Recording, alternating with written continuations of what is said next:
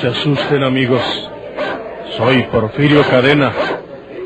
Aquí estoy de vuelta.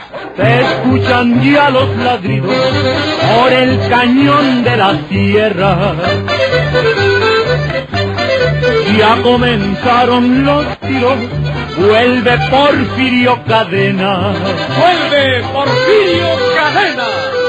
Otra audaz y vigorosa serie campirana con el tortuoso bandido de la Sierra del Guajuco, Porfirio Cadena, el ojo de vidrio, del escritor norteño Don Rosendo Ocaña.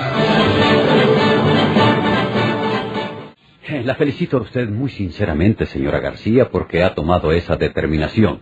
La vida de su hombre indiscutiblemente vale mucho más que el valor del contenido de ese beliz de lámina. Por eso lo hago. Señora. ¿De Cabañas? Cabañas, Cabañas. Eh, no se olvide usted el nombre de su amigo y servidor, señora García. Entonces espero que vaya usted en una de mis patrullas hasta su domicilio o donde tenga el beliz y me lo traiga a esta jefatura. ¿Mm? Eh, y no se verá feo que se lo entregue aquí en la fejatura, señor. Cabañas. Eh, porque el Beliz no nomás tiene dinero en billetes, ah, tiene también joyas preciosas de mucho valor. Y pueden creer que usted se quiere quedar con todo. Pero ahí usted sabe. Ah, es usted una persona muy inteligente, señora García, de una inteligencia natural prodigiosa. Eh, tiene usted razón, claro, que ese beliz me lo lleven a mi domicilio, sí, ¿Y sí. Porfirio? Tan pronto como yo reciba ese beliz, lo dejaré en absoluta libertad y no volverá a molestarse. ¿Mm? Eh, perdone que yo sea muy desconfiada, señora. Eh, Cabañas. ¿Por qué? Ujú. Pues, ah, ¿qué me dice que usted, ya teniendo el dinero y las joyas, ah, pues no me ponga en libertad, por favor? Oh, eso no, señora García. En mi tierra, decimos, ah, peso en mano, chivato fuera. Mm. Dando y dando y el perrito ladrando. Usted le manda a Porfirio a su domicilio y ya mirándolo yo en libertad, les entrego el beliz con el dinero y las joyas. Ah, de acuerdo, de acuerdo, señora García. Yo personalmente llevaré a Porfirio a mi domicilio y haremos el intercambio con el beliz. Tenga cuidado, señor. Eh, Cabañas, Cabañas. Eh, no vayan a decir que usted anda en medio de la danza por el interés del dinero y las joyas. ah. Es mejor que no lo miren a usted en el asunto. tiene usted razón, señora García, tiene usted toda la razón. Nunca dejaré de reconocer su talento incomparable. Un hombre de mi confianza llevará a Porfirio a mi domicilio, donde usted estará esperando con el beliz. Porfirio Cadena, el ojo de vidrio.com. Pondré a su disposición una patrulla. No, señor. Cabañas. Eh, señor Cabañas. Sí. No me dé a usted en ninguna de sus patrullas, porque la gente puede sospechar. Mm. Yo agarro un carro de sitio. Al cabo nadie sabe lo que llevo en el peliz del ánima y me voy directamente a su domicilio. Y tan pronto como lleguen sus hombres eh, con Porfirio, como se lo acabo de decir, dando y dando, y el perrito gozando. Ay, señora García, completamente de acuerdo con usted, señora García, completamente de acuerdo. Pero tengo que advertirle una cosa. Sí. ¿Mm? El beliz, según lo vi yo cuando lo tuve en mi casa, está cerrado con un candado que tiene llave. Sí, sí. Nadie debe abrirlo para nada, señora García. ¿eh? Ese beliz debe serme entregado intacto sin que nadie meta las manos en su contenido. De lo contrario, no hay trato.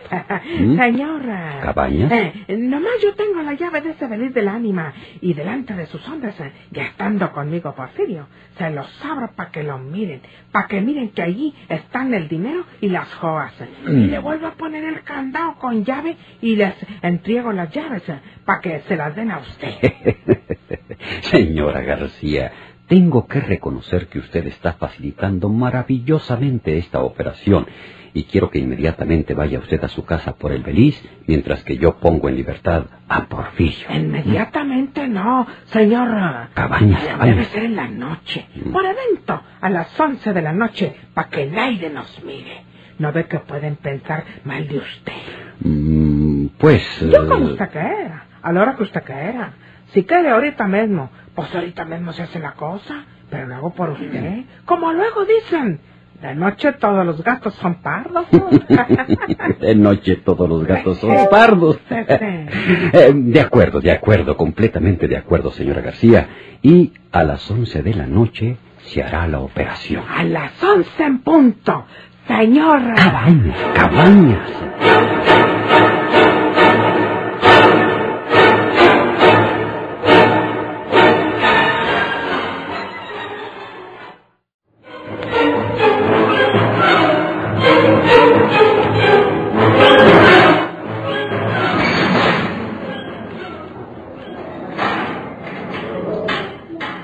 Porfirio estaba en su celda como fiera enjaulada, y aunque tanto quería al joven Alejandro, le dirigió una mirada de furor cuando estuvo a visitarlo.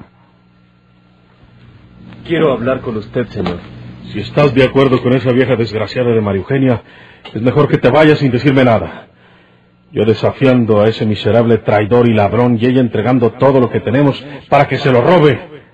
De eso quiero hablarle precisamente, señor. Pues no quiero hablar mucho contigo si estás de acuerdo con ella. ¿Qué le costó a ella ese dinero? ¿Qué trabajo le costaron las joyas que tengo en ese beliz? Nada. Por eso está dispuesta a darlo todo, disque por salvarme la vida. Pues yo no necesito que Naiden saque la cara por mí. Y si me lleva el diablo, que me lleve. Déjeme solo. ¿Quiere escucharme unos minutos sin irritarse? Eh, muchacho, sí. Es verdad que tú no tienes que ver nada con las tarugadas de esa vieja que debe tener semillas de calabaza en lugar de sesos. Habla lo que gustes, te escucho. Ya sabes lo que te quiero, hijo. ¿Y cómo voy a entregar toda mi fortuna para dejarte en la calle? Oiga lo que voy a decirle. Ándale, ándale, te escucho. Siquiera por olvidar a esa vieja condenada.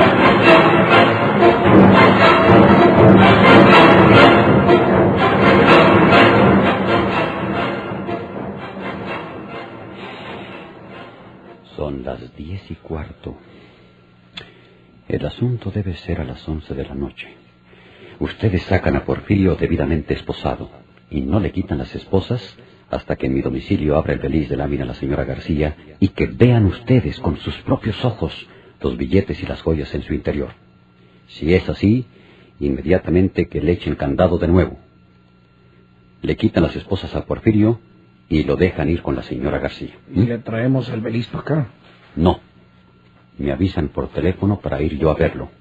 No quiero que este asunto se mezcle para nada con la jefatura.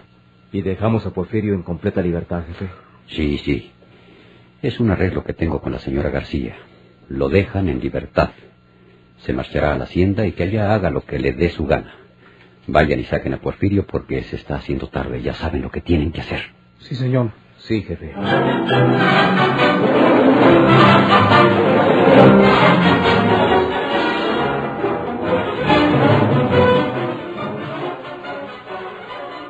Esta es la llave del candado.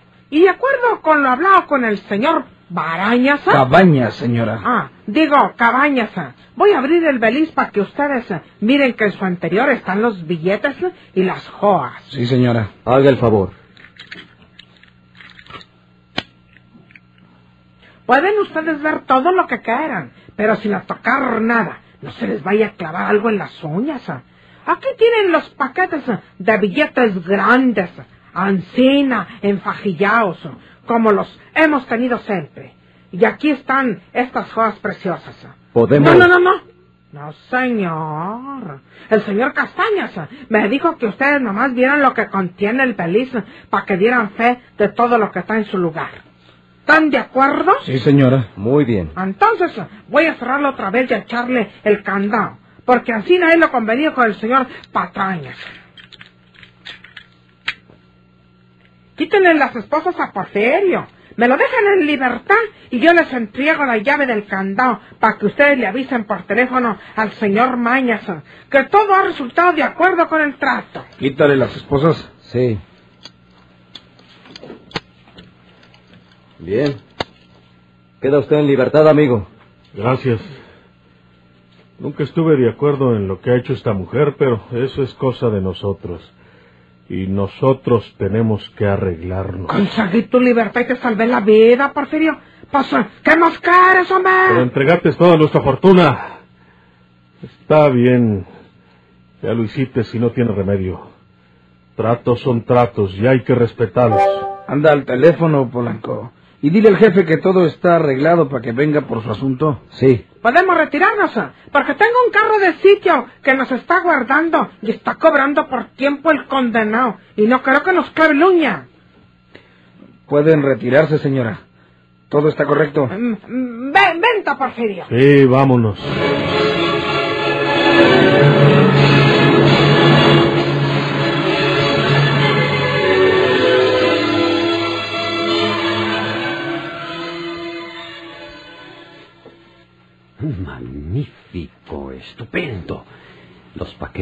Billetes de banco, las joyas preciosas, todo correcto.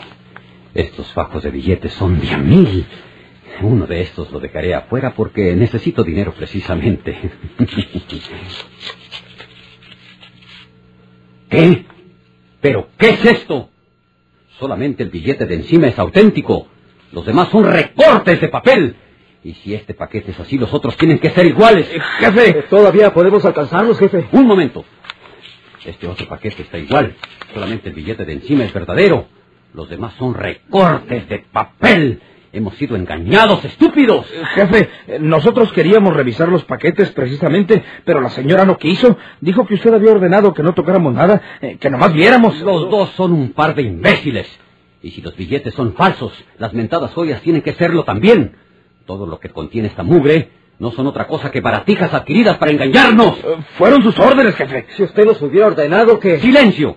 Esto ya no tiene enmienda, estúpidos. Preparen sus armas porque vamos en persecución de esos bribones.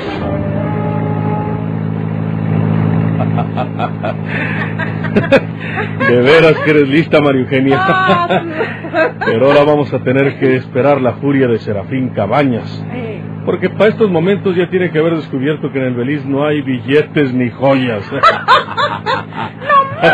En los paquetes de arriba les pusimos uno que otro billetito para que se encandilaran tú. Y las mentadas joyas uh, preciosas las compró el muchacho en el mercado de la ciudad.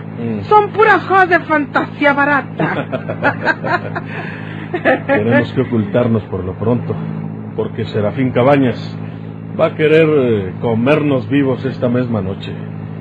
Es un hombre peligroso que si me capturara de nuevo, me mataba esta misma noche. Vamos al rea, Porfirio, y buscamos uh, gente que nos pase para el otro lado. Y ya estando en tierras uh, de Pancho Villa, Mm. nos hacen los puros mandados. No tenemos tiempo, María Eugenia. Además, yo le dije a Alejandro que nos encontraríamos en la hacienda. ¡Que sacan el muchacho! ¡A él quería hacer! Lo mandan al diablo. ¿Crees que Serafín Cabañas, sabiendo que es hijo mío, no se quedará a vengar asesinándolo a él? Vamos a la hacienda y ahí estaremos seguros, porque las viejas tienen que escucharnos. O las amenazamos con decir la verdad de los enredos que traen con la herencia. Más uh, tardaremos en llegar. Que, que la policía. Pero la gracia será que nos callen.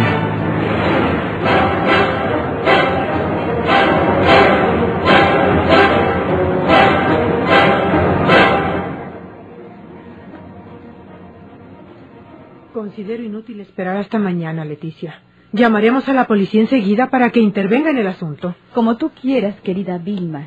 Si no te importa el escándalo inútil de la policía, puedes llamarla cuando gustes. Inútil. Sí, porque Amalia se presentará en la casa de un momento a otro.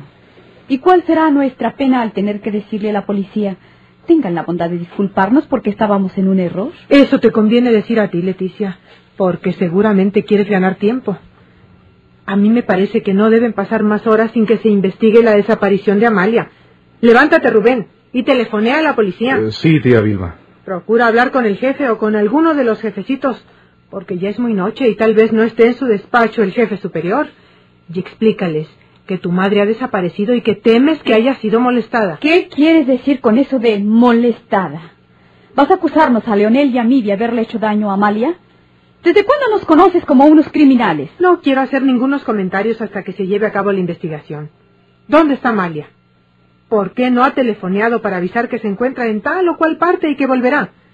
Su desaparición no puede ser más sospechosa. ¿Y los sospechosos somos nosotros? Repito que no quiero hacer comentarios hasta saber lo que opina la policía. ¿No has oído, Rubén? Ahí tienes el aparato. Telefonea a la policía de una vez. Hazlo, Rubén. No temas nada. Yo no quería que se hiciera un escándalo que a la postre resultara ridículo.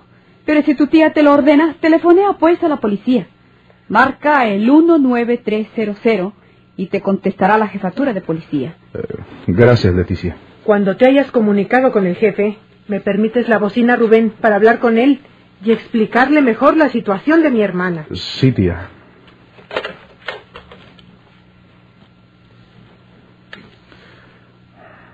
¿Qué pasa, Rubén? ¿Por qué no marcas la numeración que te dio Leticia? 19300. Eh, no se oye nada, tía Vilma. Parece que este teléfono no está funcionando. ¿Para qué marco si no se oye el funcionamiento eléctrico? Solo falta que esté descompuesto nuestro teléfono. Entonces ahí estaría la explicación de por qué no ha telefoneado a Amalia. Habrá querido hacerlo, pero el aparato está mal. A ver, déjamelo a mí, Rubén. Aquí lo tienes. Bueno. Bueno. Bueno. ¿Y para qué dices nada, tía Vilma, si ni siquiera has podido marcar los números? Es que el teléfono está descompuesto. Quizás por ello no ha podido mamá comunicarse con nosotros.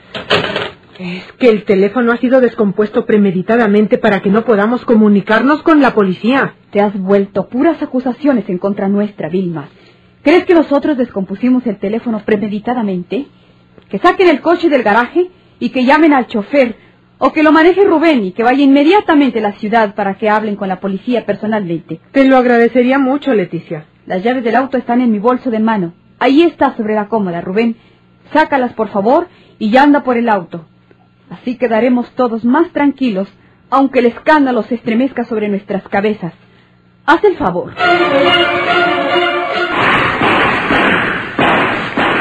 Soy Porfirio Cadena. Aquí estoy de vuelta. Que tiemblen sus enemigos o que abandonen la tierra.